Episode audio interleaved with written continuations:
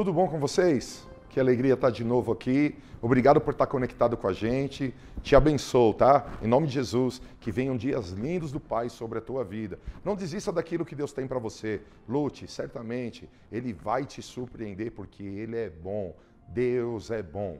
O tema de hoje é vencendo a ansiedade. O que quero dizer com isso? Em 1 João, capítulo 5, versículo 4, está escrito assim: Porque todo que é nascido de Deus vence o mundo. E esta é a vitória que vence o mundo, a nossa fé. Quem é que vence o mundo, senão aquele que crê que Jesus é o Filho de Deus? Esse texto, ele é muito lindo. Ele fala que eu e você nascemos de novo em Cristo para vencer e que a fé é uma ferramenta extraordinária para a nossa vitória. A palavra também nos orienta que esse mundo jaz no maligno, e a palavra também nos orienta que nesse mundo teremos aflições. E o que acaba acontecendo? A Bíblia diz lá em Hebreus 10, 38, que se o justo, o justo vive pela fé, e se ele recuar, a alma do Senhor não tem prazer nele. Isso é ruim, porque ele diz no próprio texto de Hebreus 10, 38 e 39, que nós não podemos ser como daqueles que se retiram para a perdição, mas daqueles que creem para a conservação da alma. Como a fé é uma ferramenta especial, ela é uma ferramenta importantíssima. Eu tenho ensinado há muitos anos sobre dúvida e incredulidade como inimigos da fé. E são. Não podemos duvidar, não podemos deixar a incredulidade entrar no nosso coração. Mas agora, nos últimos dias, eu tive uma viagem fui participar de uma escola apostólica e ali eu conheci um pastor chamado Mário Freitas, da Missão Mais. E ele pregou sobre a ansiedade. Queridos, e quando ele pregou sobre a ansiedade, eu falei: Jesus, eu não tinha enxergado a ansiedade como algo tão terrível como ele apresentou. Eu anotei alguns pontos do que ele disse e aí eu continuo com a ministração. Ansiedade é a manifestação mais comum da incredulidade na igreja. Ansiedade é a principal ferramenta de Satanás para nos tirar do nosso propósito. Olha que interessante, o original da palavra ansioso é merimanal, que vem da raiz meris. E sabe o que significa isso? A ansiedade, no original, significa dividido. Dividido. Não estar inteiro. A ansiedade tem sido a marca de muitos líderes religiosos. Aqui não digo cristãos, religiosos. Teve uma, teve uma reportagem na revista Veja que disse que a área profissional com maior número de pessoas atingidas pela ansiedade são os, são os líderes religiosos. Olha que loucura. Agora, olha o que diz a Bíblia. Provérbios 12, 25. A ansiedade no coração deixa o homem abatido. Vou repetir. A ansiedade no coração deixa o homem abatido. A ansiedade é uma carga tão pesada, tão pesada, tão pesada, que não traz benefício algum para ninguém. E Jesus diz em Mateus 6,27. E qual de vós poderá, com todos os seus cuidados, acrescentar um covo, o côvado, à sua estatura? Jesus está dizendo: olha, por mais ansioso que você esteja, isso não vai mudar quem você é. Veja, tem uma estatística que eu achei bem interessante sobre ansiedade. 40% das nossas preocupações que nos, que nos levam à ansiedade nunca vão acontecer. São coisas que pensamos, que achamos, 40%, mas que nunca vão acontecer. 30% se refere ao passado, ou seja, não tem o que fazer, já passou. Nós pensamos em algo, ficamos ansiosos por algo que passou. 30%, 40% de coisas que nunca vão acontecer. O diabo tem usado da ansiedade para dividir você. O diabo tem usado da ansiedade para você sair do teu propósito. A ansiedade é tão terrível que ela prejudica a saúde, as emoções e até mesmo a nossa capacidade.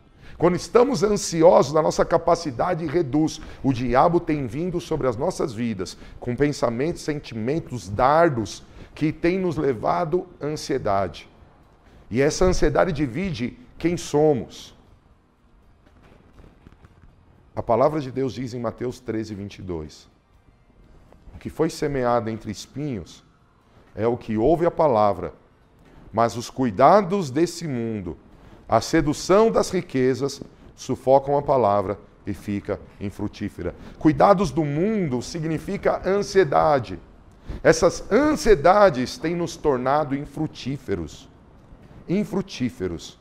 Tenho que ler um texto gigantesco. Peço a tua paciência e peço que você preste bastante atenção. Lucas 12, 22 a 34. E disse Jesus aos seus, a, aos seus discípulos: Portanto, vos digo, não estejais apreensivos, ansiosos pela vossa vida, sobre o que comereis, nem pelo corpo, sobre o que vestireis. Mais é a vida do que o sustento, e o corpo mais do que as vestes.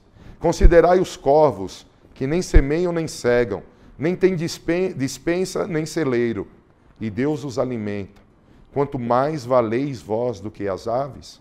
E qual de vós, sendo solícito, pode acrescentar um covo da sua estatura? Pois, se nem ainda podeis as coisas mínimas, por que estáis ansiosos pelas outras? Considerai os lírios, como eles crescem, não trabalham, não fiam. E digo-vos que nem ainda Salomão, em toda a sua glória, se vestiu com um deles. E se Deus assim veste a erva, que hoje está no campo e amanhã é lançada no forno, quanto mais a vós, homens de pouca fé. Não pergunteis, pois, que haveis de comer ou que haveis de beber, e não andeis inquietos, porque as nações do mundo buscam todas essas coisas, mas vosso Pai sabe que precisais delas. Buscai antes o reino de Deus, e todas essas coisas vos serão acrescentadas. Não temais, ó pequeno rebanho, porque a vosso Pai agradou dar-vos o reino.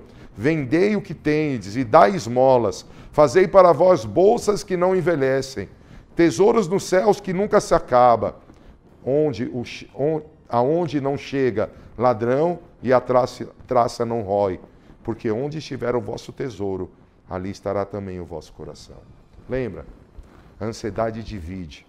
Quando a ansiedade vem, a gente fica ansioso porque tem conta para pagar, a gente fica ansioso porque tem sonho a realizar, a gente fica ansioso porque precisa comprar roupa, porque precisa comprar comida. Mas o que o Senhor está dizendo para a gente? Por favor, não dê lugar à ansiedade, porque ela divide quem você é, ela combate a tua fé. Veja, Jesus diz para aqueles homens nesse texto: homens de pequena fé, homens de pequena fé. Por quê? Porque a ansiedade rouba isso.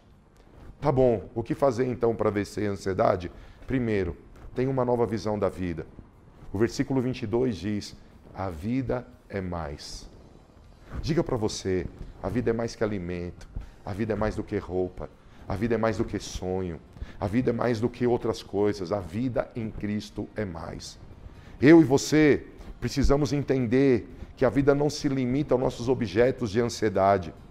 Jesus nos converteu a discípulos dele, e como os discípulos dele, nós temos uma nova vida, uma nova história para viver. A vida é mais. Segundo, tem uma identidade em Cristo bem firmada. Por quê? Porque no verso 30 está escrito: os gentios é que se preocupa com essas coisas. Você é filho de Deus, você tem herança, Deus vai te abençoar. Lógico, você vai fazer a tua parte, mas a ansiedade faz você ser infrutífero, ela te imobiliza. Lança fora isso. Terceiro, versículo 33. Tem um propósito de vida claro. Por quê? No versículo 33 diz: Ajuntai tesouros que não desgastem.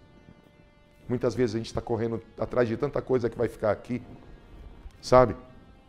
Quando a gente tem tantos sonhos terrenos, a ansiedade ganha lugar. Lembra aquele texto da palavra do semeador?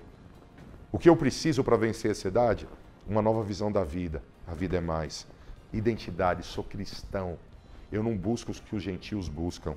Terceiro ponto, eu tenho um propósito de vida. Eu não vou juntar tesouros aonde são destruídos, mas sim aonde são guardados eternamente.